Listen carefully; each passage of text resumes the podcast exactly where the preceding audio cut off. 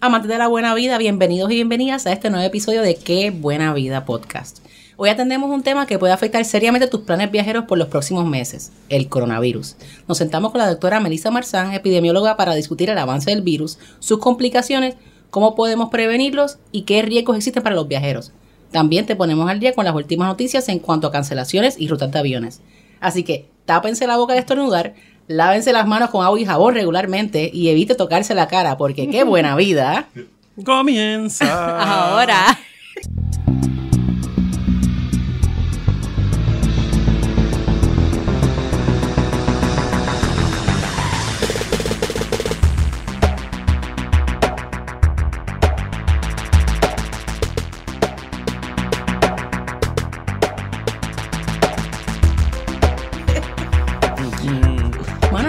Había tanta gente que no se lavaba las manos antes. Parece que hay varios porky pigs por ahí. Yo siempre tengo como que antibacterial, tengo una costumbre, además que tengo una de chiquito, tengo una costumbre bastante regular de lavarme las manos, pero es como impresionante la, la cantidad de gente ahora. No Qué sé, bueno, mano. Qué bueno que se están lavando las manitas. Sí, muy bien. Correctamente. Eso, este eso lo hablamos, eso lo Eso lo hablamos, ahora. ya mismo. Bueno, mi gente, regresamos y como de costumbre, hoy me acompañan Juan y Nadal, Ana María Salicruz y esta servidora, Miriam Ocasio de Puerto Rico Eats. Gracias por estar con nosotros en otro episodio más de Qué Buena Vida. Y recuerden que si les gusta el podcast, apreciamos su review en Apple Podcast, nos ayuda un montón. Y recuerden seguirnos en Instagram, at Qué Buena Vida Pod, Twitter, at Qué Buena Vida Pod y Facebook, Qué Buena Vida Pod. También, obviamente, sigan siempre a Puerto Rico Eats en todas nuestras redes sociales de Facebook, Twitter e Instagram. Antes de comenzar con el tema de hoy y presentar a nuestra invitada, les queremos mandar un saludo a un podcast escucha que se fue de vacaciones a Ciudad de México. la mejor ciudad del mundo. Y nos ha explotado este timeline con sus fotos bellas de comida y todas sus experiencias. Un saludo a Carmen Liliana y gracias por compartir tus fotos en el Gran Hotel de México, Dulce Patria y otros lugares que recomendamos en nuestro episodio Ay, sí, qué Qué 505. elegancia. 505. Oye, qué elegancia. A la verdad que la gente siempre ¿Viste, nuestro podcast escucha siguen las recomendaciones y, ya saben, sabes. van a otro nivel. Y quiero enviar un saludo antes de que sigamos. eh, me escribieron de Nueva York que nos estaban escuchando. Ah, saludos a Lionel de Nueva York que Eje. también es fan y no se pierde un episodio. Así que Well, we have fans in different area no, no, tenemos, tenemos, tenemos nuestro fandom. Sí, sí, sí.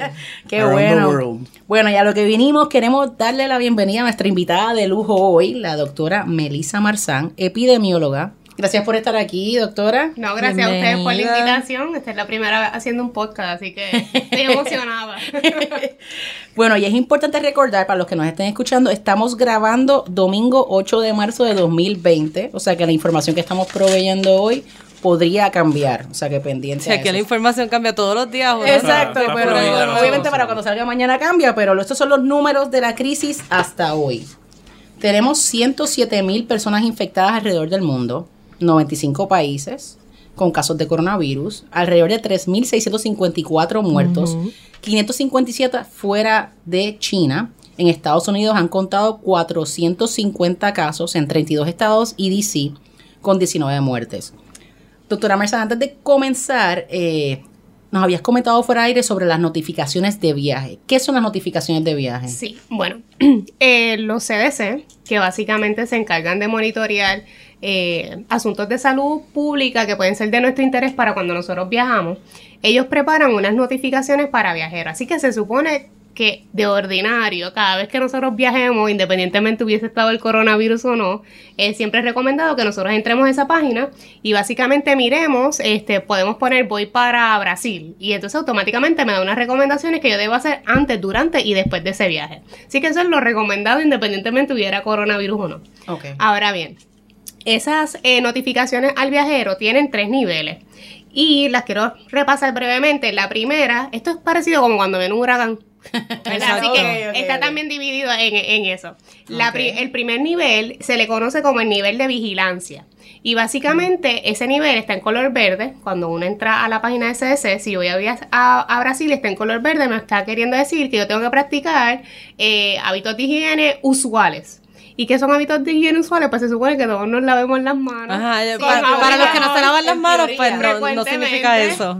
Este, una buena higiene eh, respiratoria, que básicamente eso es cuando voy a, esto- eh, a toser, estornudar, de qué manera apropiada lo puedo hacer para evitar que se propaguen gérmenes en el área.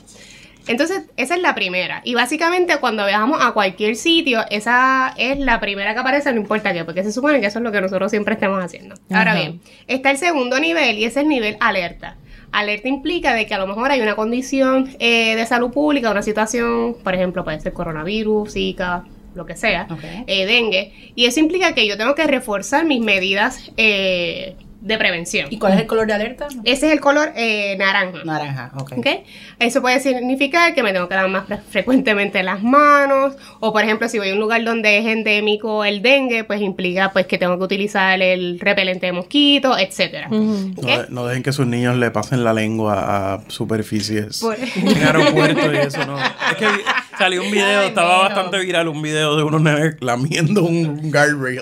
Kids Ah. will be kids, man. Kids will be kids. Ah, qué bien. Mira, y ahora que tú dices lo de los niños, en ese segundo nivel, eh, que es el nivel alerta, puede incluso haber unas restricciones de viaje para unas poblaciones en específico. Ah, ok. Este, por ejemplo, eh, cuando pasó lo de Zika, había una estaba casi Las todo el mundo en nivel 2, pero había una restricción específica para mujeres embarazadas por el riesgo de, eh, de que si la exposición le podía provocar este algún efecto congénito a los bebés. Ok. Así que ese nivel 2 puede tener unas variantes específicas del lugar donde uno visita. Y por último está el nivel 3, que ese es el nivel de aviso, y es en rojo. Y ese nivel de aviso lo que nos dice es que si usted no tiene un viaje esencial a ese lugar, usted no debe ir. O sea, en otras palabras, si no es una emergencia de que usted eh, no tiene que ir, por ejemplo, en estos días, nivel rojo está Corea del Sur, Irán, Italia, eh, China, me imagino, China. obviamente. Así que si usted está en rojo y usted se iba a ir de vacaciones, pues a lo mejor Evítelo. debe Mira, y eso es porque reconsiderar- Italia está bien cerca de China. Estamos, en un, estamos en un mundo interconectado. Las Pero es que no habían vuelos directos de. China para acá. Así que con eso lo que les dejo saber es que cuando ese nivel está rojo, lo que implica es que si usted, por ejemplo, va a ir de vacaciones, pues a lo mejor uno puede considerar posponer ese, ese viaje, ¿verdad? Así que más o menos esa es como la guía que usualmente antes de viajes nosotros hemos, estemos verificando. Y en esa, este, en la alerta, ¿verdad? De estos países se incluye una distinción de qué población, o sea, aquí ya ni ninguna, pero qué población sería la que más está en riesgo de viajar. Ahora mismo, por la situación del coronavirus, se ha identificado que la población a riesgo de tener más complicaciones son los adultos mayores, específicamente de más de 60 años, y también personas que tengan condiciones crónicas, eh, por ejemplo, hipertensión, diabetes, eh, cardiovascular, res- enfermedades crónicas Alguien respiratorias. que, tiene, que, te- que padezca de asma está más a riesgo que... Claro, de tener complicaciones. Claro. ¿ok? Así que, más o menos, estas guías siempre nos ayudan a identificar si en realidad yo tengo alguna de esas características, pues yo debo ir o no debo ir, pues ese es el lugar donde en realidad uno debe buscar la información para tomar la decisión. Doctora, hay una, obviamente una población que me importa mucho porque soy mamá de una de chiquito eh, y muchos papás me lo han preguntado. ¿Y los niños? ¿Cuán vulnerables están? Particularmente bebés o niños pequeños. Y más con el peligro de ellos que obviamente pues uno les explica la higiene, pero necesariamente ellos siempre observan esa higiene. Claro. Ajá. Es Como dijo Juani muy bien. Es más complicado decirle a los niños, hay microbios, ¿sabes? Ajá. porque es más complicado, ¿verdad? Está sucito, verlo ese-. Pero ese nivel. Pero, por ejemplo, este, hace poco la Organización Mundial de la Salud eh, presentó un informe completo de lo que estaba pasando con el coronavirus y yo creo que ahora mismo es el, el- la mejor fuente de información porque ya hicieron una evaluación de 55 mil pacientes de coronavirus en China. O sea que estamos hablando de que básicamente ellos han analizado la mitad de las personas que ya le ha dado la enfermedad. Este, y ahí aparece de que los niños, las poblaciones pediátricas, no son una, una población donde pareciera que presentan sintomatología, incluso complicaciones. Ah. este, O muy poco, pero eso muy no poco. significa que no les dé. A lo mejor Claro. es que le da más leve O lo toleran mejor. y lo o- toleran. Se pueden medir muchísimas cosas que todavía no conocemos. Pero eh, no hemos visto, eh, como por ejemplo en influenza, donde vemos que la población pediátrica sí se, Claro, se claro, puede afectar. Me pasó a mí con tienen ese- micoplasma. El nene me pegó, él tuvo micoplasma, me lo pegó a mí. Él estaba caminando como si nada. Yo quería morir, tirarme muerta en el piso.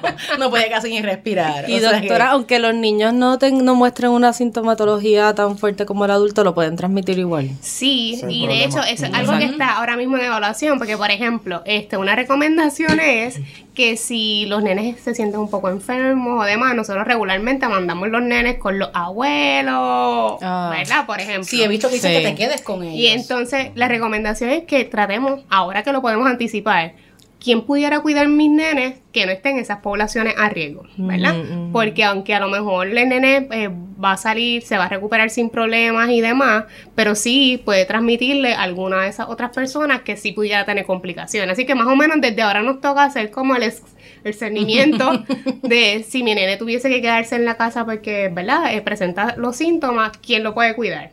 Que yo no lo exponga, ¿verdad? Sí, sí, a sí. tener Exacto. complicaciones. Importante. No, eso es un punto importante. Doctor, ya estamos hablando del coronavirus, pero ¿qué es el coronavirus? Sí. El coronavirus. Bueno, el coronavirus, ellos son una familia de virus que, que circulan tanto en personas como en animales. ¿ok? Eh, ¿Qué es lo novel de este nuevo virus? Que por primera vez está circulando entre personas. Ya habían cuatro tipos de coronavirus que conocíamos entre seres humanos, pero este es nuevo. Eh, vimos cómo hubo un traslado de animal a persona y ahora estamos viendo cómo se está dando la transmisión entre personas y cuán sostenido se está dando. Por ejemplo, cuando uno ve las noticias de Italia, pues ya vemos que hay una transmisión en comunidades y vemos todas estas otras medidas que se están tomando, lo mismo que pasó en China, ahora también Irán. Así que básicamente estamos viendo por primera vez un virus nuevo de esta familia que se está transmitiendo al parecer de manera sostenida en las comunidades. Ok. ¿Y cuáles son los síntomas?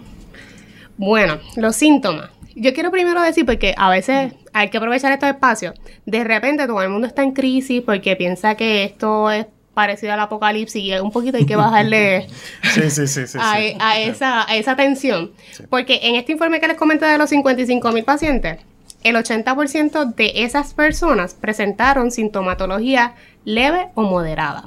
Así que eso es como decir que te dio una monga más o menos fuerte, que te tuviste que quedar en tu casa, eh, amotetado allí, este, recuperándote, pero no implicaba necesariamente una atención médica directa Sí, no, de no, no, hospitalaria. no una sentencia de muerte. Exacto.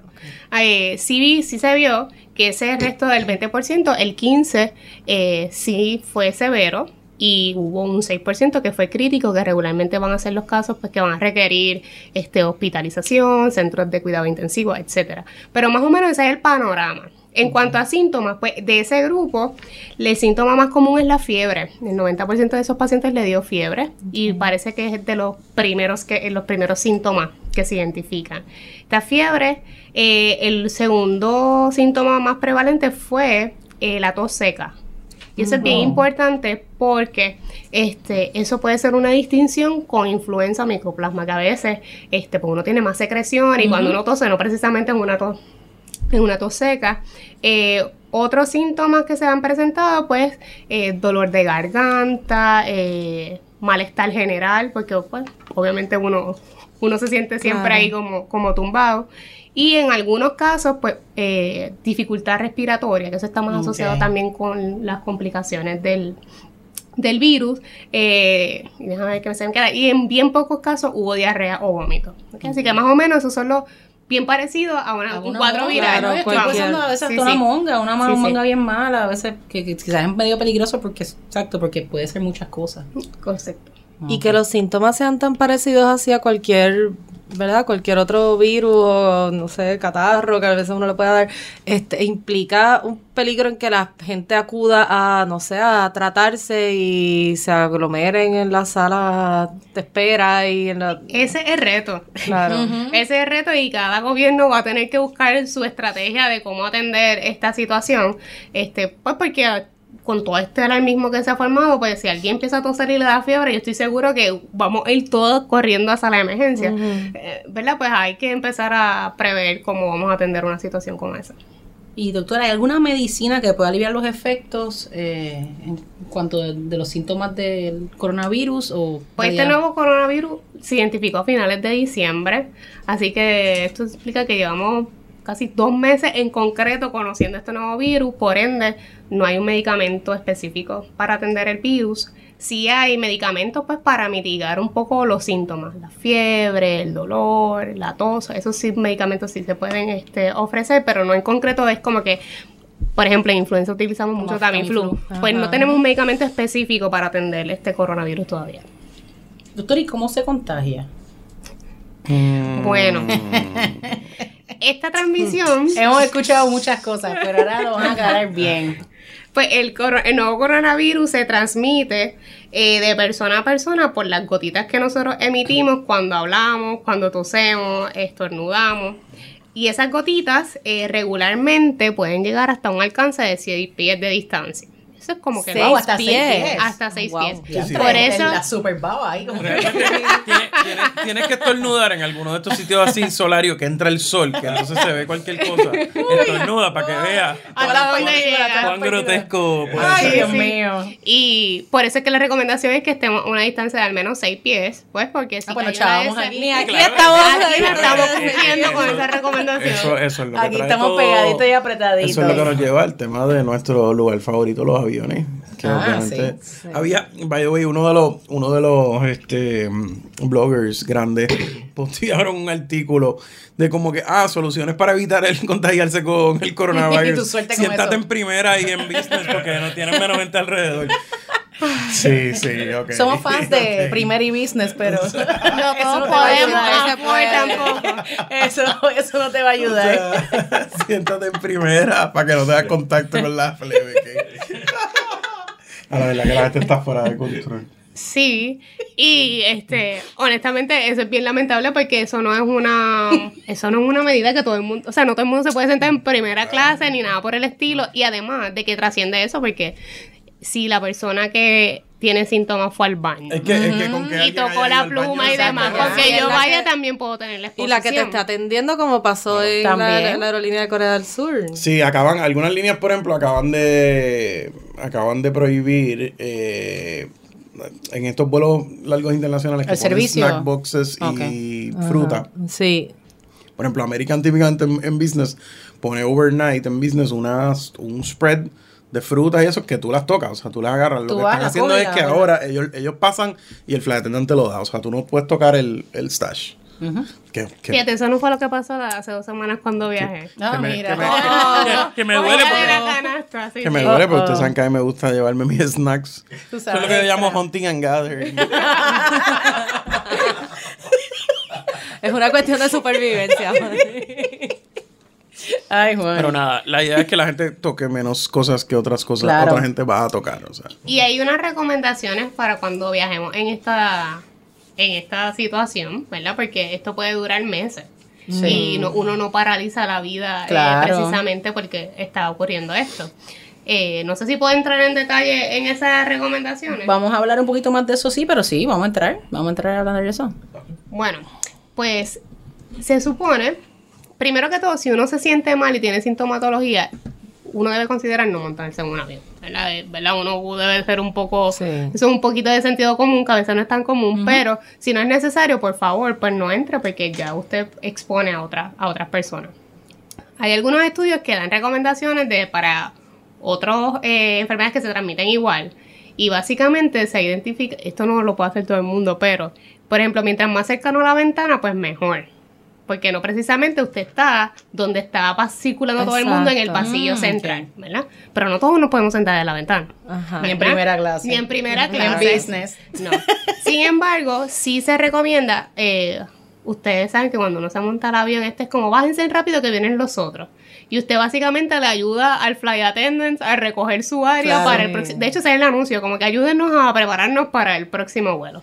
Y eso no significa necesariamente de que va a estar este, desinfectada el área. Usted recogió, pero no desinfectó. Doctora, yo le pregunto, porque esto fue lo que yo hice hace un vuelo hace como dos o tres semanas que fui a Nueva York. Ya obviamente el coronavirus había comenzado allí.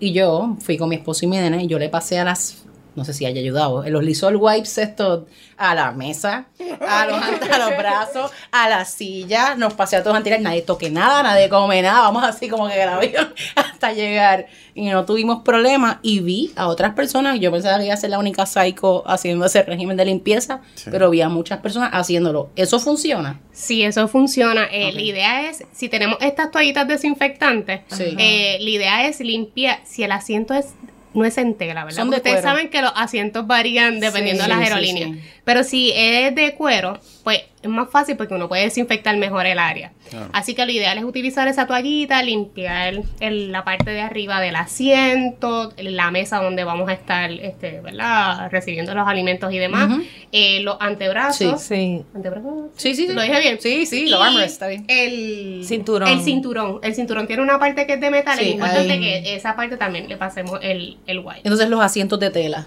Entonces, en los asientos de tela, no es, Un re- spray. no es recomendable. No, no, no.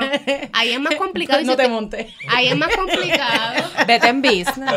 Pide un upgrade automático allí mismo. Es complicado y si ustedes se fijan con los años hay menos asientos Sí, en tela. Sí, es verdad. Es más fácil limpiar también sí, los, claro. de cuero. Lo que pasa es que Este- son más calurosos. Pero... Utilizar el white este húmedo en tela no es recomendado, al contrario, podemos eh, Hacerlo peor. propagar. Oh, great. Así que es importante que esa recomendación específica, si uno tiene asiento, que va a ser en cuero. ¿ok? En tela no le pasa el wipes, ¿está bien?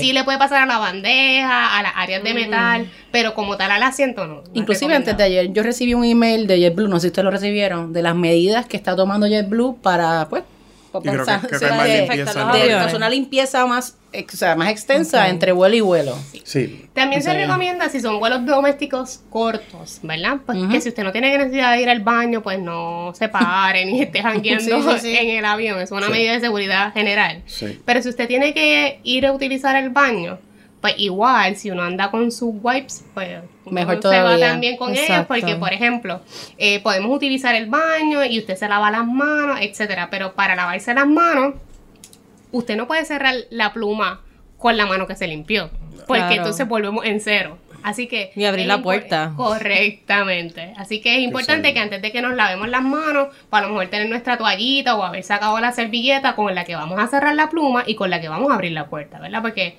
ahí evitamos tener contacto si estuviese contaminado el esa Sí. Este es un buen momento para los que tenemos amigos germophobes, que nos enseñen cómo ellos viven. Porque ellos saben cómo sobrevivir esta pendejada, tú sabes. By the ellos están claros. Una de las diferencias grandes entre los vuelos internacionales y los vuelos domésticos es que cuando los vuelos, los aviones hacen vuelos de, de muchas horas, típicamente la limpieza es mucho, mucho más fuerte. O sea, Claro. un, un vuelo San Juan Madrid, el avión está dos horas en tierra y le meten una hora y media de limpieza adentro, asiento por asiento, Eso wipe menos, down y eso. Eso no pasa en un turn, o sea, en un vuelo que viene a Boston y va a virar para atrás en 50 minutos. No, ellos van a ir asiento Hasta por asiento. ahí, ellos van sacando la, la basura, pasan un vacuum cleaner y para afuera. Pues no, da tiempo. O sea, aparte del, de- del tema de la, de la eficiencia operacional de las líneas aéreas, ellos poder volar el avión. Sí, mover, posible. mover, mover. So, ahora eso se va, se va a complicar un poco. Doctor, entonces, ¿cómo nosotros podemos protegernos del virus? Ok. Específicamente si vamos a viajar, pues es importante poder llevar esas toallitas desinfectantes para cuando nos vayamos a ir a sentar podamos este, desinfectar nuestra área.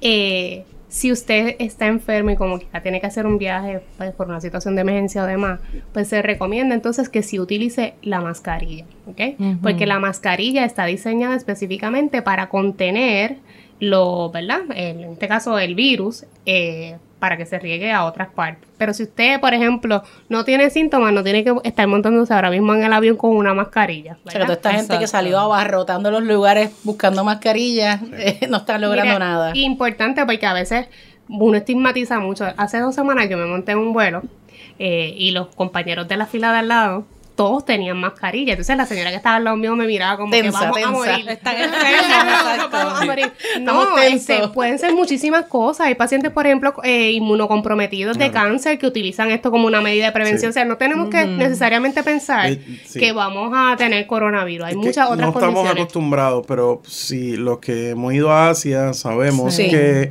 en Asia es súper común que la gente se ponga la mascarilla tan pronto tiene una tos. De por Y, sí, sí. Claro, porque ellos han tenido unas crisis. De salud eh, fuerte. El SARS y toda esta cosa fue bien fuerte. Y el screening es mucho más sofisticado en Estados Unidos y en las Américas. Yo creo que no, No. no. se le ha dado esa importancia. Es súper común que la Ahí gente. hasta te toman la que la temperatura en el con su- aeropuerto. con su De hecho, si entran a Amazon, que me tocó hacerlo la semana pasada porque mami estaba... fri- ¿Tú necesitas mascarilla? Y yo, bueno, Claro. pues nada más por su la- tranquilidad llamadas de mental. las mamás histéricas. Todas estaban hechas en China. Yo, mami, Sí, sí, sí. vienen de China. la costumbre es tan fuerte que en el Amenity Kit en Japan Airlines, por ejemplo, hay una mascarilla. ¿Es verdad? O sea, yo tengo una mascarilla en mi Oh, maletín, wow. que es del Amenity Kit de, Ah, pues de. Manuel Airlines, para que ustedes vean qué elegancia. Pues, Antes muerto que sencillo. Ya usted dijo sobre las precauciones para viajar, pero en nuestro día a día, que obviamente tenemos que interactuar con gente, ya sea los que toman el tren urbano, los que están en una guagua, los que se montan hasta en un Uber, Que atienden gente público utiliza, en su- como las parte de su personas que atienden público, los que trabajan en open workspaces, o sea, todas esas personas, ¿qué precauciones podrían coger? Bueno, pues la primera recomendación es mantener distancia a seis pies. Este, algo que es bien complicado en nuestra cultura porque a nosotros nos encanta saludarnos con besos, Besos, y abrazos. abrazos. Y pues eso nos Hay que obliga suspenderlo. a hacer otras cosas. Yo he visto el saludo del codo, el saludo de El los pie, pies. pie. Este, pues podemos ser muy creativos. Eh, yo vi un video por ahí que ya está viral. En, en las redes. Sí, sí. Este, que es una cumbia del coronavirus. Ah, de los para niños, con Shrek. eh, Sí, yo- sí. pero yo la vi en un centro hospitalario que ellos le estaban enseñando a sus eh, empleados cómo mantener higiene y ellos crearon esta cumbia y en verdad el video está genial. Este, La tengo por si la quieres poner al que final del episodio. Pero por ejemplo, el lavado de manos idealmente debe ser con agua y jabón, ¿ok? Y debe ser por 20 segundos y lavarnos las manos por 20 segundos. eh, eh, la, eh, la, la palma de las manos, entre los dedos, en el área de la muñeca, toda esa área por 20 segundos. Y cuando vayamos a cerrar la pluma, no la toque con la mano que Sí. se limpió, por favor. Porque ya perdiste sino todo. de haber tenido una toallita para poderla cerrar en caso de que sea manual. ¿Jabón regular o tiene que ser jabón antibacterial? antibac- este, Mm. desinfectante. Un La verdad es que la mayoría de los jabones, este, ese es su rol. ok. Así que eso no debería ser un mayor problema. Hay que ver si los jaboncitos Aquadiparma cualifican. Ay, Juan, iba a sufrir. Vas a tener que comprar. Protex. Los first vas, el bajón y vas a Costco y te compras el Protex enorme. Sí, no hay agua y jabón, que esto sí, puede ser un escenario dentro de los aviones, por ejemplo. No necesariamente uno tiene agua y jabón. Eh, pues los desinfectantes o los famosos hand sanitizer, Ajá. después que tengan una base de alcohol mayor a 60%, pueden este, ayudarnos. 60, había escuchado 70, pero 60. 60, es la 60. recomendación Sí, que ponen. claro, que la vodka ya se aclaró que ¿no? No funciona, Tito. Obviamente, mientras más este, Ahora, el el por ciento de alcohol, 151. este, mejor. Pero O el pitorro. El pitorro también 151, debería ser meta muy las manos en efectivo. 151 No para es, que no es alcohol, Juan. nuevo. alcohol. O sea que si uno no encuentra hand sanitizer, porque la- todo está escaso en Sí, estos sí, momentos, ¿hay alguna, se puede buscar alguna receta para hacer como Había escuchado de mientras sea más de 60% alcohol, Mientras más la mezcla? 60. Y por ejemplo, he visto personas que utilizan eh, el vinagre que nosotros utilizamos para cocinar, también se puede, eh, nos Ah, ayuda a desinfectar desinfectar. Ah. Eh, Ahí va a necesitar mascarilla para, para, Por el olor. para soportarse usted mismo con Sí, el pero, apeste a vinagre pero- que va a tener. pero sí lo podemos utilizar Pero- para pero va a estar desinfectar vivo. áreas. Ajá. Eh, igualmente, pues el alcohol regular que nosotros utilizamos en nuestras casas, que regularmente es del más del 70%, Sí. si tú lo diluyes entre agua, lo puedes utilizar para desinfectar áreas también, incluso nuestras manos. No se recomienda que sea alcohol puro, porque Sí. si no se va a quemar las manos, Sí. ¿verdad? Es, no quemar de que en fuego, ¿verdad? Pero lo que Sí, me sí, refiero sí, es que se se hace bien piel. sensible, se Sí. irrita la piel, ¿ok? Así que son otras medidas que podemos utilizar. Yo había escuchado una receta, no, no he escuchado, leí una receta, no sé si es cierto, que era mezclaba alcohol, el que usted acaba de mencionar, con aloe vera para hacer una especie Ah, de antibacterial casero. ¿Eso funciona o eso es un disparate? Honestamente, yo no, no- esa, esa receta en particular no la he visto. Yo les estoy comentando eh, algunas recomendaciones que dan fuentes basadas en evidencia. Yo no, desconozco si esa es una, ¿verdad? O sea, Pero ante la escasez entonces de antibacterial, vinagre. Vinagre o el alcohol vinagre para desinfectar agua. las áreas, eso nos puede ayudar, ¿ok? Ok. Eh, ahora mañana se acaba el vinagre. Lo Sí. No, olvídate. Vinagre, vinagre, no balsamo. ¿verdad? Ah, no balsámico. No, bal- no balsámico. No balsámico, no se ataque elegante. Que Dejen el balsámico quieto. Eso lo necesito para mi ensalada. Ok. Hoy, hoy huele a Caesar salad. Mañana Garland salad. Yo creo antes. Pero, la forma, pero sorry, la forma más, más fácil y más económica es agua y jabón en realidad. Sí. Lávese las manos, no sea puerco. Eh, yo tenía una pregunta antes que sigamos con el tema específico de viaje. Hay, yo creo que como cuatro países que son han sido el centro China, después Irán se formó un revolú, medio gabinete de gobierno en Irán está con coronavirus. sí. Pero ya una vez llegó a Italia, en verdad es que se está sintiendo el efecto en, en- en nuestra región, porque obviamente estamos más conectados a Europa que, que- que a China en ese sentido, en, en el sentido de tránsito de gente. Eh, sí. Pero, y, y el cuarto país sería Estados Unidos. ¿Cuál es la diferencia entre las cosas que está haciendo China, lo que no hizo Irán, evidentemente, lo que está haciendo Italia y lo que está haciendo, lo que ahora se está haciendo en Estados Unidos. Bueno, hay muchas críticas como se atendió en China, ¿verdad? Pero pues eh, yo no voy a entrar en teorías de conspiración porque no me gusta promoverla. Eh, era un virus nuevo y va a ser bien difícil identificarlo en un inicio. Así que eso es algo que hay que, eso es un hecho. Sin embargo, sí hay que reconocer que después que se dieron estas medidas dramáticas de básicamente cuarentena, eh, pues eso ha tenido un impacto en cómo ha descendido, la, o sea, cómo ha comenzado la tendencia de disminución de casos. Si ustedes miran la curva epidémica de los casos de China, ya estamos viendo una tendencia marcada a disminuir los casos y eso un poco responde a todas estas medidas dramáticas que se hicieron. Este, pues, y eso también lo que implica es que otros países van a empezar a decir, bueno, si le funcionó, Sí. pues yo tengo que empezar a mirar si eso son opciones para mí. Y eso es lo que Y a está haciendo Italia ahora, ¿no? y, y un poco, este, pues China a lo mejor lo hizo un poco tarde porque China fue el lugar de origen. Claro. Pero ya los demás están, Están viendo cómo esto está, cómo es la dinámica de esto. Eh, yo a- anoche estaba viendo una noticia en Italia que básicamente ya ellos se pronosticaron lo que le va a pasar de aquí a tres semanas. Y ellos están. Haciendo un plan porque, por ejemplo, ellos están diciendo, mira, a finales de marzo yo puedo tener 3.000 personas que necesiten cuidado intensivo y mi sistema no da para eso. ¿Sabes? Como que ya hay gente que está pensando No puedo construir un hospital en 10 días, como Sí, claro. China. Y eso es importante que pues, los distintos gobiernos empiecen a evaluar cuáles son sus potenciales ese- escenarios para mitigar ese daño. Pero sin duda alguna es importante, y voy a aprovechar este espacio, cuarentena y aislamiento son dos cosas distintas y a veces las utilizamos como si fueran sinónimos. Cuarentena es cuando yo no tengo síntomas, pero sí estuve expuesto a una persona que tiene ya el coronavirus. Entonces, en cuarentena yo lo que hago es que yo me estoy vigilando por estos 14 días a ver si yo desarrollo sintomatología, porque estuve expuesto al virus. Versus aislamiento, que es una persona que ya tiene el diagnóstico y se retira para evitar transmitirle a otras personas, ¿verdad? Así que un poco la medida de cuarentena es, ustedes están sanos, pero si han estado expuestos, tiene que entonces mantenerse de evitar este congregarse con público. Pues hace poco vi que había un periodista que estaba, ¿verdad? Mostrando cómo Corea del Sur, un- era un periodista inglés que creo que estaba viajando cubriendo una historia en Corea del Sur cuando explotó todo esto, y que es el, creo, el segundo país con más casos después de China, pero ha tenido muy pocas muertes y es porque han implementado este sistema como de un servicarro de prueba de coronavirus que tienen en las entradas y salidas de las ciudades principales. Entonces, la idea es que según tu sintomatología, pues te tratan diferente. Primero te toman la temperatura, te hacen llenar un cuestionario con tu información, te dan hand sanitizer, este, te hacen la prueba por la nariz parecida a la del, swab sí, uy, la de la influenza, bien malo. Y entonces creo que en la garganta también.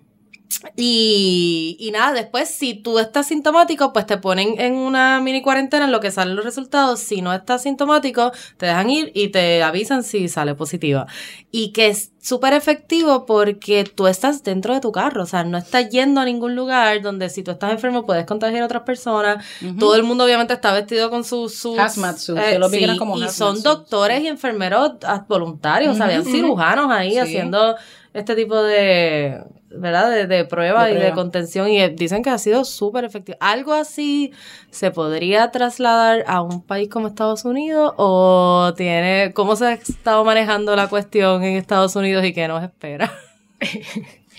Hay muchos asuntos que median, ¿verdad? Por ejemplo, Estados Unidos tiene muchísimas regu- regulaciones a nivel federal que tal vez pueden ser una barrera para que esto sea algo eh, que todo el mundo pueda tener acceso. Este, porque por ejemplo, ahora mismo para poder hacer las pruebas de coronavirus son unos laboratorios específicos que el CDC ha identificado para que hagan estas pruebas.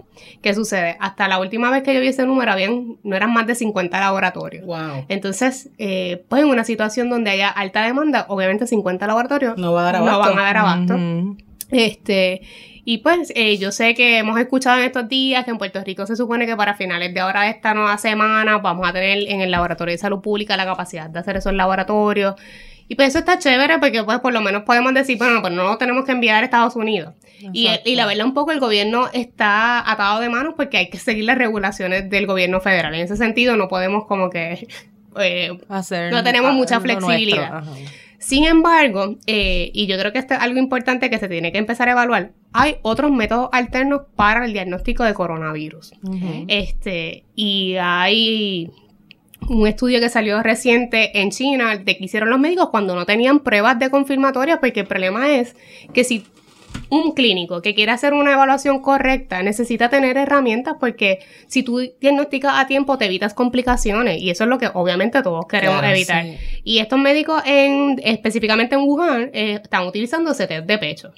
Y los datos, es verdad que hay limitaciones porque estamos empezando una epidemia, no, no pretendamos tener millones de informaciones claro. científicas, pero al menos ya tenemos unos datos que nos dicen, mira, el 96% de los casos que nosotros tratamos de diagnosticar con CT eran coronavirus. Oh, wow. Which means, Oh, mano, 96 sí. casos de 100 que yo pueda dato- eso puede ser una herramienta apropiada, efectiva, ajá. ¿entiendes? Y pues yo creo que esa discusión la vamos a tener que empezar a tener localmente, porque Y si tenemos accesible porque se hacen CTs en todo, o sea, Correcto. no solamente en 50 laboratorios, sino que en Claro. todo Estados Unidos. Entonces yo pienso que esas son CT. conversaciones que hay que empezar a tener a manera local, porque yo puedo entender las restricciones del gobierno federal, etcétera. Pero bueno, ante un escenario que necesitamos hacer diagnóstico, nos vamos a quedar atados de mano. O sea, hay, hay que empezar a, a mirarlo Y, desde ahí. y ese escenario en Estados Unidos se va complicando en, la, en la pasada semana.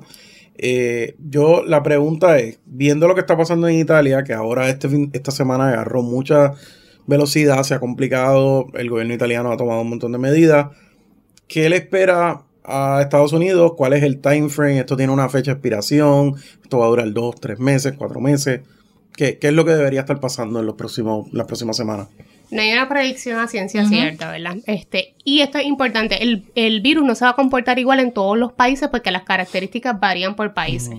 Por ejemplo, ¿Afecta si el un- clima también? Por ejemplo, en China tenemos una densidad poblacional que no necesariamente es la densidad poblacional de Puerto Rico, ni tiene estos transportes masivos públicos como en estos escenarios. Así el que personal space ah, también. sí, ahí, ahí estamos hablando de otras características. Igual, no sé, no soy especialista en Wuhan, pero no sé cuáles son las características poblacionales. Tienen muchos viejos, tienen pocos viejos. O sea, esas, esas Ok. cosas no sabemos a, cierta, a ciencia cierta cómo se puede comportar en otros lugares. Claro.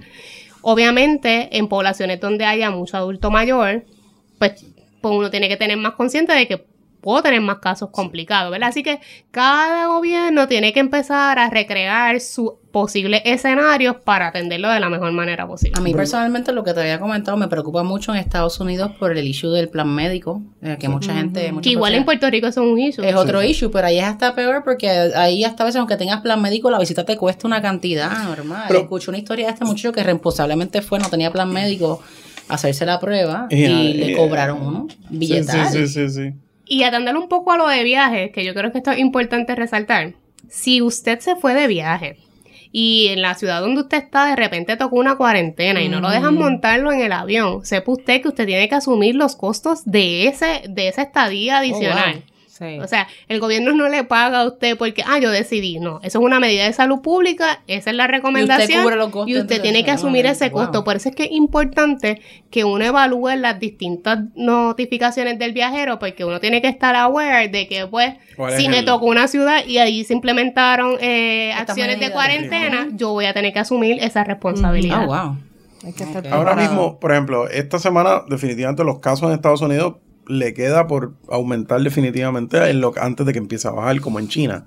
O sea, ya en China llevamos, llevan que seis, siete semanas con, con Bueno, en corriendo. China, en la curva epidemiológica, estamos hablando, China estuvo tres meses en este... Afuete, sí, Exacto. afuete subiendo. limpio, que más o menos estamos hablando que estuvo tres meses eh, tratando de mitigar eh, la situación.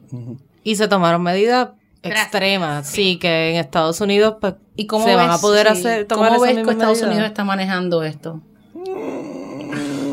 Siempre, siempre hay más, siempre hay más para hacer. Y vuelvo e insisto, Estados Unidos a nivel internacional se critica porque tiene muchas restricciones. De hecho, yo creo que es el país con más políticas de cuarentena. Este, Lo critican, por sí. ejemplo, en Estados Unidos hay 20 estaciones de cuarentena, pero tú vas a Canadá y Canadá tiene una. ¿Sabes? Como ahí siempre han criticado a Estados Unidos porque ellos over este ruling sobre el asunto de, Sí, está súper de, cuarentena. Pero sin duda, pues, ahora vemos estos escenarios y decimos, Claro. bueno, pues no es tan malo nada. Pero eso también tiene otras barreras en términos a nivel federal, pues de que si hay extremadamente todo está regulado, pues es más complicado ser flexible y en una situación como esta la flexibilidad es un elemento esencial. Porque hoy estamos hablando de este panorama, pero en la semana que viene puede ser otro. Ok. Este, y Sí, pues, todo el red tape que hay, o la burocracia para tomar una decisión, o cambiar la forma en que se está haciendo algo. o por ejemplo, hacer disponible peligroso. una prueba rápida. Sí. pues necesitas la aprobación del FDA, necesitas un montón de cosas que ahora eso hay que mirarlo desde, o sea, va a tener que ser flexible porque si no, este, complica el asunto. Y el problema es que eso nos mueve a tener que identificar los casos más críticos. Ahora mismo en Florida nos enteramos que en Florida habían casos porque era gente que ya estaba hospitalizada. Sí. O sea que estamos hablando de que fue gente que se complicó. Hay más gente, pero no las pudimos detectar. Y se complicaron, uno se va a complicar eh, eh, varios días después de contagiarse. O sea, Claro. Sí, O sea que eso ya lleva corriendo bastante ¿A ¿Cuánto tiempo de incubación tiene? ¿Los 14 días de la, cuaren- de la Eh, cuarentena? Hasta ahora hay datos de que va de 1 a 14 días y en promedio los síntomas empiezan a aparecer eh, a los 5 o 6 días de haber tenido la exposición. Y, y eso es consono con otro, con otro. Es parecido, virus, Sí, yo tengo una amiga mía que vive en Londres, ella estaba llegando a un vuelo de Italia de trabajo y la tienen en, en cuarentena de En cuarentena. 14 días. Inclusive lo extendieron hasta 28 por medidas súper extremas de seguridad. Pero ¿dónde, dónde la. Trabajando pero desde la casa. La fumigaron. No, no, la dejaron- Ah, ella, en ella la tuvo casa. que notificar en su oficina. Eh, notificó mediante email Sí, y sí, dijeron, sí. mamá, te quedas en la casa. Pero, Trabajas remoto. Ahora nos estamos asociando con esta cuarentena, pero hace varios años atrás, cuando hubo el brote de ébola, Sí. Ah, en, en- me parece En que fue en, en el Congo, en la República. Democrática Sí, del sí, sí. Congo.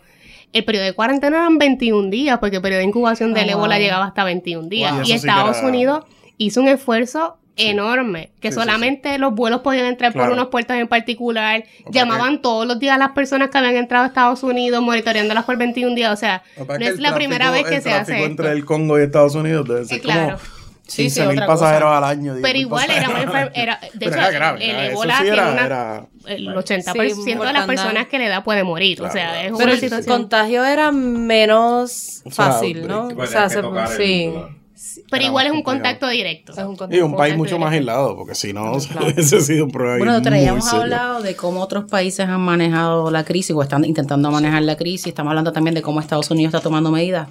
La pregunta importante que yo creo que todo el mundo quiere escuchar, ¿Puerto Rico está ready? ¿Estamos listos para afrontar esto? ¿Nuestro sistema de salud puede bregar con lo que podría suceder aquí? Pues nosotros tenemos muchos retos eh, en términos de nuestro sistema de salud, un sistema bastante fragmentado, ¿verdad? Este, pues están los hospitales que la mayoría son privados, hay algunos hospitales que corre desde el gobierno, eh, que casi siempre son los de que están en el área de centro médico, que son supraterciarios. Eh, y pues eso complica el asunto porque también tenemos una población que no tiene acceso a, a ninguna a ningún plan médico o una cubierta de salud y pues hay que plantearse un poco qué vamos a hacer. Por ejemplo, si yo no tuviese cubierta de salud, yo quisiera escuchar que alguien me dijera, mira, si tú no tienes cubierta de salud y presentas síntomas, tú puedes ir a tal sitio. Exacto. Y que yo no deje de ir al médico porque diga, mano, yo no tengo los chavos para pagar, yo no sé cuánto me va a salir eso. Eso puede ser, eso es un riesgo. Y, ¿verdad? Eh, eso es algo que nosotros podemos anticipar y que se tome alguna medida y que por lo menos la gente tenga la libertad de decir, eh, no voy a ir al médico porque me va a salir muy caro. Que eso es una decisión que hoy mucha gente toma. Hay mucha gente que no tiene plan médico, que en realidad son gente joven, que a lo mejor trabajan y no Sí. tienen chavos extra para pagarse el plan médico. Y mano, uno quiere tener la opción de saber de, mira, yo no tengo plan médico, Claro. pero si me enfermo, yo puedo ir a tal sitio y me van a atender Sí. y, y no estoy pensando en la quiebra del bolsillo por Claro. haber ido al médico. No, y que probablemente son los mismos que tampoco tienen días de enfermedad, que ese es otro problema, Sí, así que que, no no, se van a te van a faltar, faltar, porque el que si pues, faltan no, no cobran. cobran. Y entonces, pues, pagan el trabajo aunque no, y sin saber. Exacto. Y de hecho, este, en el task force este que creó la gobernadora, ella incluyó, me parece, a la secretaria del trabajo. Y eso es bien importante porque los patronos van a tener que ser más flexibles con el asunto de Trabajo la remoto. licencia de enfermedad y con dar opciones de, eh, de Trabajo trabajo, remoto. remoto. Y, o sea, esa para mí, es- eso fue una excelente movida, ¿verdad? Porque, este, o sea, ¿qué va a pasar si yo que- tengo que, que faltar al trabajo? Eh, ¿Voy a tener alguna protección? O sea, eso es importante. Inclusive yo estaba, estaba pensando, no sé si ni es hasta viable, la posibilidad de que si tú sientes que presentas síntomas versus meterte en una sala de emergencia en un hospital o en un doctor, que el Departamento de Salud tenga como un task force de médicos que puedan hacer esas pruebas a domicilio. Yo no sé si esto sería hasta costo, no, yo creo que costo efectivamente no bueno, lo la es. prueba no la hay, así que... No, no, pero cuando llegue la prueba, o, o sea, obviamente si, si pues eh, implementan lo que usted dijo del CT, que es tremenda, ya, ya aparentemente ha dado tremendos resultados, que eso es una prueba preliminar que se podría hacer Exacto. ahora. Eh, obviamente ahí tiene que salir, pero cuando ya llegue la prueba, que esas pruebas sean hechas a domicilio para no exponer a más personas de la población. No sé si es posible. Hay un cuadro que creo que es el 311. Eh, Sí, y te manda un número. Y te manda un número. Yo y que honestamente- nadie lo coge, aparentemente, es lo que se está quejando la gente. Pero, por ejemplo, es necesario que haya una línea donde la gente que tenga dudas llame, porque, por ejemplo, hablamos ahora de los que no tienen eh, plan médico, pues a lo mejor es chévere que esa gente tenga un lugar donde llamar y reciba algún tipo de evaluación. Este, y esas medidas se van a tener que comenzar a reforzar porque si en las próximas semanas vamos a tener casos en nuestra área, pues necesitamos que todo el mundo esté claro en cuáles son las acciones que tienen que tomar. A ver, yo personalmente, yo estoy clara que en Puerto Rico ya tienen que haber casos y simplemente no han sido diagnosticados, pues ya sea por la falta de la prueba o gente que no va a ir al doctor. Que en su opinión profesional, ¿usted cree que estoy en lo correcto? Bueno, voy a citar a una epidemióloga de Harvard para que, Ok, porque me voy a ok, seguir. ok. Eh, es Nancy Krieger y ella dice, ella es una epidemióloga social y ella dice que si no hay datos, no hay problema y si no hay problema, no hay acciones. ¿verdad? Exacto. Esa es la frase de ella es no data, no problem, no action. Así que básicamente, pues yo creo que eso se traduce eh, una manera fácil de explicar lo que está sucediendo. Si no tenemos la capacidad de identificar los, los casos, pues no vamos a tener los números, no sabemos para dónde vamos a ir y pues eso requiere no- ninguna acción. Este, y pues ese es el reto ahora mismo, Identificar los casos. identificar los casos. Ok, y algo que queremos aclarar, porque yo creo que esto después hay mucha mala información sobre esto. Las máscaras, por favor, doctor. Lo, habló por encima ahorita, pero por favor explique para qué son las máscaras. Ok. Las mascarillas quirúrgicas, que son como la, las que están más pegadas a la piel, Ajá. las que utilizan en las novelas. Alguien me dijo que en la en Grey's Ajá. Anatomy. Se llaman ma- mascarillas quirúrgicas. Esas son las que se recomiendan cuando una persona presenta síntomas, porque la idea es que pueda contener el virus cuando vaya a toser o a estornudar, ¿ok? Así que esos están exclusivamente diseñadas para ese escenario. O sea, si yo tuviera que hacer una cuarentena en mi casa, y tuviera que utilizar, para mantener el área, pues yo puedo utilizar una mascarilla pues, para cuando tosa o estornude, pues pueda contener un poco eh, el virus. Sin embargo, la N95, que de hecho ahora me aparecen los ads en las redes sociales, yo le estoy Sí, dando report porque honestamente yo pienso que, o sea, Sí, ya son. lo están vendiendo a un precio ridículo, es una cosa Sí. que están cogiendo a la gente de, de tonta también. Esas mascarillas Contribuyen a la, a la histeria. Contribuyen a la histeria. Pero no todas las N95 están certificadas. Eh, segundo, para yo poder utilizar una N95 tengo que hacer un fitting test. Y regularmente está dirigida a profesionales de la salud que están en primera línea atendiendo a estos pacientes. O sea, si yo no me hice el fitting test y me puse la mascarilla, usted no está haciendo nada. Para aclarar a los que nos están escuchando, fitting test es que te tienen que medir, igual que te mides un traje algo, te tienes que medir la mascarilla y que la mascarilla quepa como es. Y dicen que si tú aumentas o rebajas 10 libras, ya el, fi- ya la- el ajuste cambió. Sí. O sea, Ah, no, este- olvídate de eso.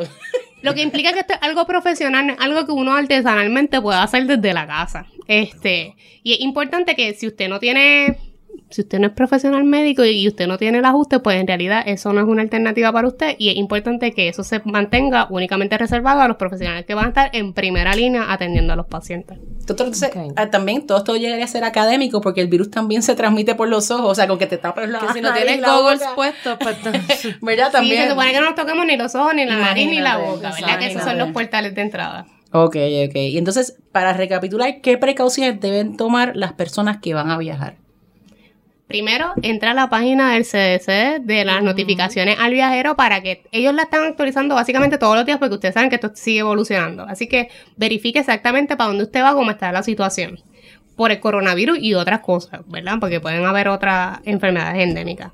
Segundo, trate de llevar, si tiene que viajar, importante tratar de desinfectar el área donde usted va a estar en el avión. Sea consciente de cuando vaya a utilizar el baño en el avión, pues no tocar la perilla después de haberse lavado las manos para evitar, ¿verdad? Que, que sus manos estén contaminadas. Eh, si usted está enfermo, que puede ser por coronavirus u otra cosa, ¿verdad? Porque ahora todo el mundo piensa que es lo mismo, pero hay personas que se tienen que montar en el avión con una mascarilla porque tienen otra condición. Piensen en pacientes de cáncer que a lo mejor están en quimioterapia y usted quiere evitar Sí. que se enferme. Pues usted la utiliza sin, sin problema. Pero si usted no está presentando ningún síntoma, no lo va a ayudar a nada, ¿verdad? Esto es exclusivamente para las personas que presenten síntomas. Wow. Doctor, y la pregunta de los 600 mil chavitos, ¿usted viajaría? ¿Usted recomienda que la gente viaje próximamente si no tiene que hacerlo? Yo viajé hace dos semanas. No, yo Este, también, o sea que a mí... Yo viajé hace dos semanas. Hashtag este, que tenga miedo a morir que no nazca en este grupo, pero... yo viajé hace dos semanas y yo iba con mi kit de desinfectar en todos los sitios. Bueno, que me relajen, pero bueno, No, esa es sí, mi no. manera. Uno mantiene Y yo su me voy a en abril de nuevo. desinfectada, eh, monitoreando las notificaciones, porque esto va a seguir variando y a lo mejor ya en pocos meses, si la situación sigue contenida en China, para lo mejor tú te puedes ir a China sin, sin mayor problema. O sea, como que esta es cuestión de estar monitoreando. Y honestamente, si no es esencial el viaje y hay una notificación de viajero que le dice que no vaya, pues trate de posponer este su viaje. Yo creo que eso es lo más sabio. O una, una de las poblaciones, o sea, si fuera mayor de 60 años. también. Por eso es que es importante ir a lo de la, en la página del CDC porque hay unas recomendaciones específicas. Pues po- si usted está embarazada, si usted es mayor de edad, ta, ta, ta, todas esas cosas están en específico y por eso siempre es importante ir a esa fuente oficial. Por si acaso, para que lo sepan, todas esas información va a estar en los show notes. O sea que para Sí. van a tener los links a las páginas que la doctora está mencionando eh, para que puedan entonces double check ahí. Y un tema que ha surgido con todo este revolú y una de las preguntas que está llegando es lo de los seguros. Ajá. Que todo el mundo está preguntando, usualmente estos seguros, los seguros de viajes no cubren ¿No? este tipo de epidemia eh, así, a este, a este nivel. Sí, lo que sí estamos viendo es que muchas aerolíneas, si tú tenías un viaje para China o si pasabas por China en los próximos meses, ellos sí te están devolviendo el boleto, o sea, el, el costo del boleto. Entonces yo me di la tarea también de verificar, tú sabes que tú y yo tenemos la Chase Sapphire Reserve, que tiene un seguro de viaje, pero te das Sí. cuenta que ninguna de las... De Sí, la, el American nada no, lo contempla y tampoco. American Express tampoco lo contempla, este, esta, esta- esta situación de virus, ¿entiendes? Contemplan desmem- desmembramiento, Sí. eh, una situación en la cual te, una enfermedad, traslado por muerte, pero no te, esto no está ni contemplado. O sea que no miren para las tarjetas de crédito, eh, para seguro, inclusive hasta los privados. Yo verifiqué, eh, por ejemplo, yo, en viajes así bien grandes sí he sacado seguros privados, sitios más así ambiciosos, como cuando me fui por China, Sí. saqué un seguro privado y a menos que tú pagues un billetal, yo creo que como quiera no te aparece entre, la, entre las causas que ellos cubren. Digo, y con una- todo el dinero que están perdiendo las aerolíneas. Una de las cosas que pasa también, o sea, la- el costo de los servicios de salud fuera de Estados Unidos es súper barato. Lo que pasa es que, claro, en un escenario donde pues todo el mundo está enfermo a la vez, pues mm, es un poquito más complicado. Eh, la- amigos que tengo que han tenido percances de salud fuera de... En la mayoría del mundo medio civilizado, pues puede resolver porque Sí. es barato. Pero hay que tener cuidado con, con viajes, especialmente Asia ahora mismo está No, súper complicado. Porque aunque existen un montón de países donde no hay, no hay casos, pero usualmente para llegar a esos países tienes que pasar por lugares donde hay. O sea, si pasas por, por, por Tokio, pasar por China, Hong Kong, el aeropuerto sí. de Hong Kong está Ghost Town. Y quizás puedes llegar, pero no vas a poder volver. Entonces, el, el prole- el- el problema es ese.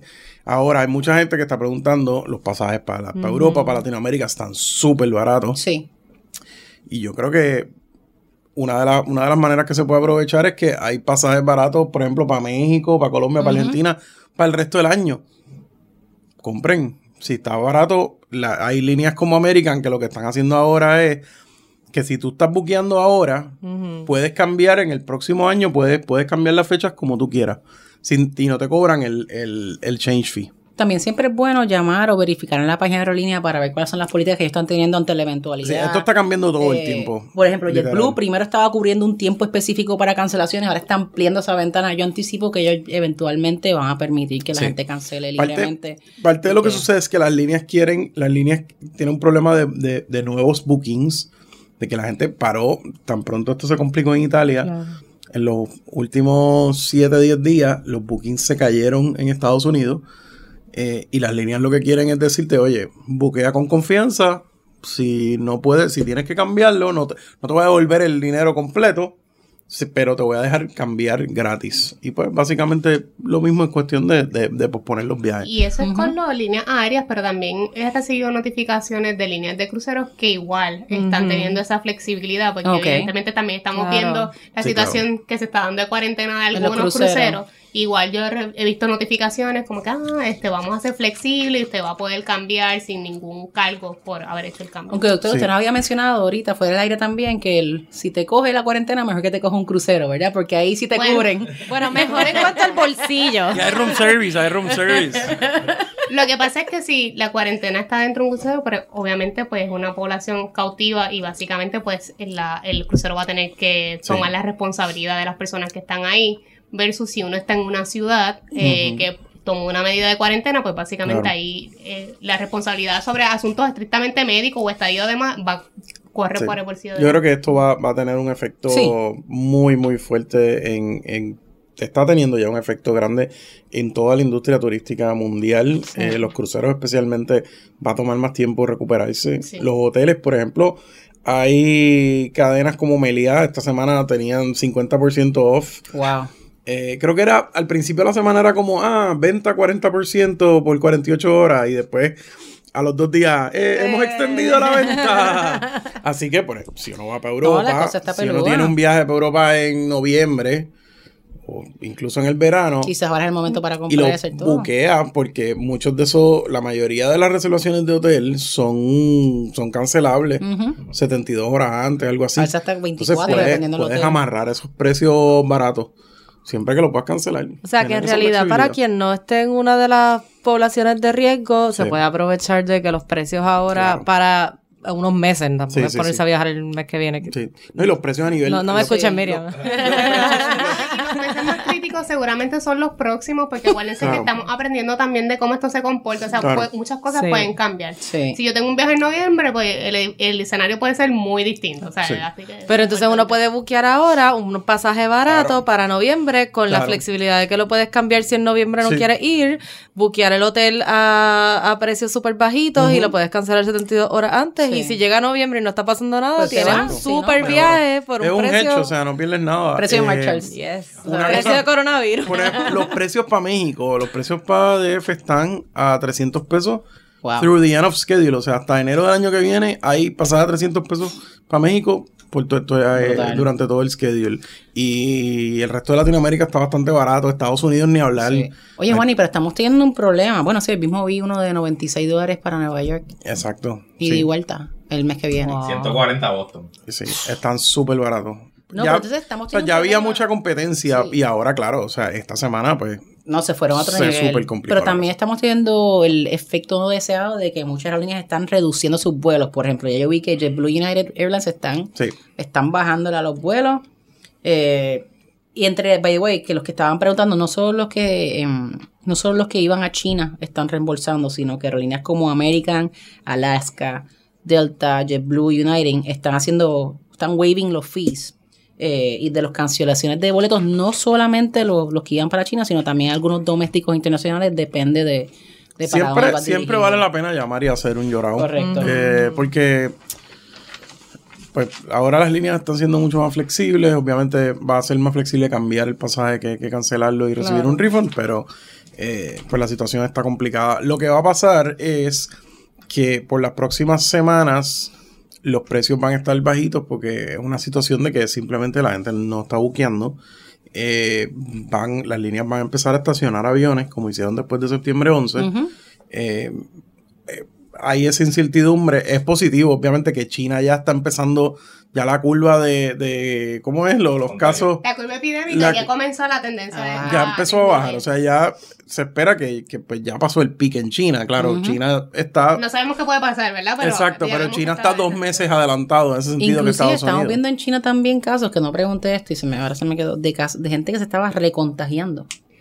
Eso, ¿Eso es posible? Honestamente, la información que hay este, No, precisamente es un dato científico y a lo mejor puede ser incluso alguien que se haya empezado a recuperar. Te puede dar un catarro por otra cosa. y de repente volvió otra vez con los síntomas y no necesariamente implica de que fue una los reinfección. van, los van a llevar a, Corea del Norte. Y es importante, hay clínicas de salud al viajero aquí en Puerto Rico. Si usted tiene muchas dudas, eh, nada mejor que un médico especialista en el área de Claro. salud al viajero para que haga su evaluación y Sí. le dé una recomendación específica para su caso. Pero a nivel, a nivel de, de aviación, por ejemplo, las líneas están en mucha incertidumbre porque dicen, bueno, yo corto ah, eh, bajo la capacidad de abril y mayo.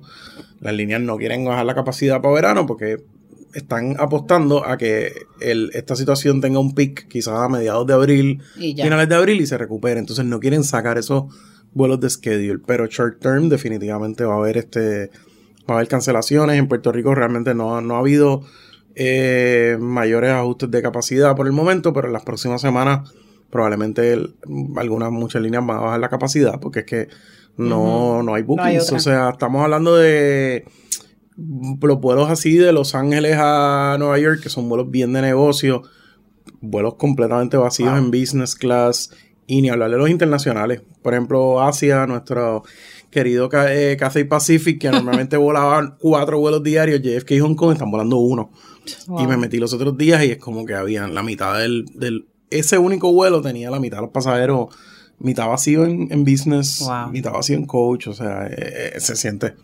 El cantazo se siente. Por si acaso, gente, para los que quieran las políticas exactas de cómo pues, está la devolución de dinero y la, la cómo está la cuestión en Carolina, pueden visitar la página o llamar. Como dijo Juan, y lo Sí, mejor es que está cambiando todo. la- días, o sea, ahora mismo si le damos la información, probablemente la información que había ayer o antes de ayer. Lo Esto- mejor es que para mantenerse actualizado, visiten las páginas o llamen. Pero yo diría, a nivel de, de- de buscar esos deals, Este es definitivamente, eh, si tienen si, si tienen capacidad de cancelación, con las líneas aéreas ya la hay, con la mayoría de los hoteles la hay, busquen. O sea, si, un- si hay un pasaje de San Juan a París pas- en septiembre a 500 pesos y un hotel 5 estrellas en París está a 125 pesos versus 300, Sí. búsquenlo.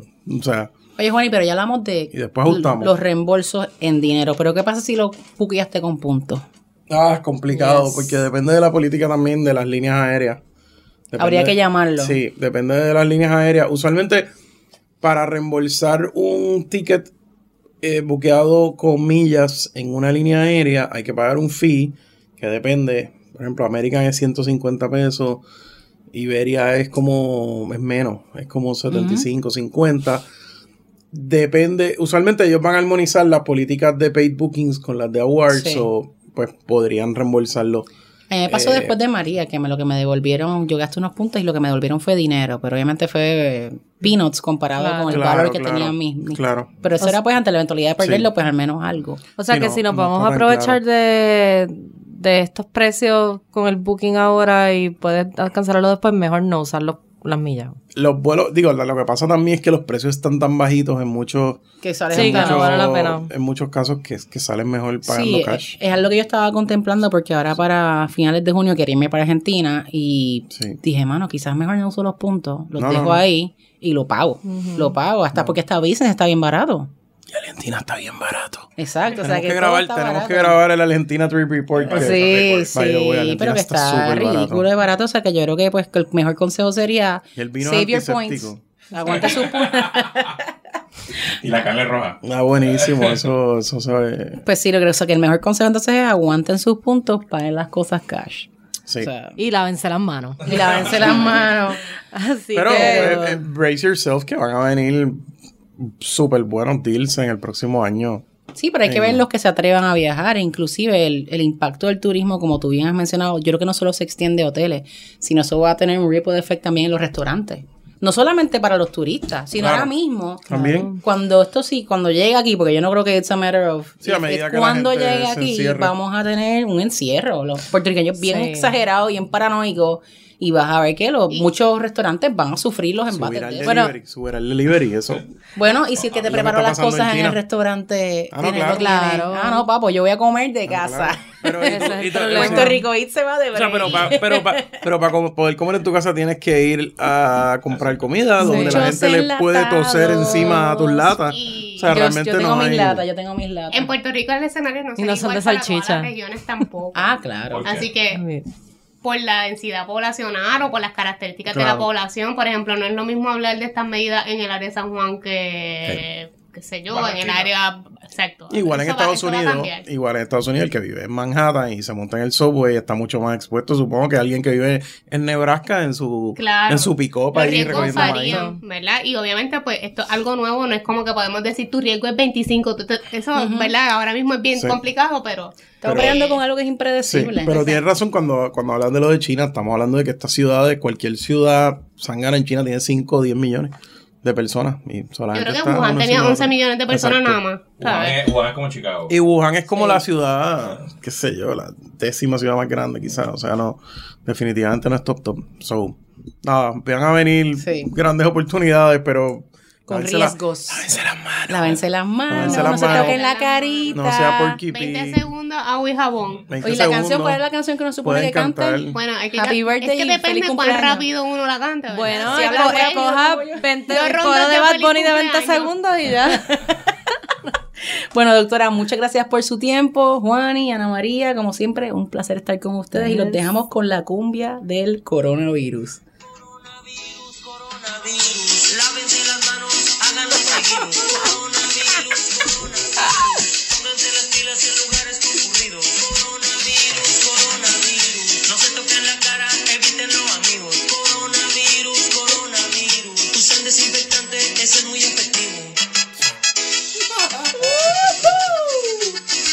esa coreografía está complicada. Lávense las manos. Y es el rey de las cumbias virales. Fuera de control. Las cumbias virales, mira que... Ah, Ya cumbia virales, viral. intended. Qué poca vergüenza. Bye. Chao.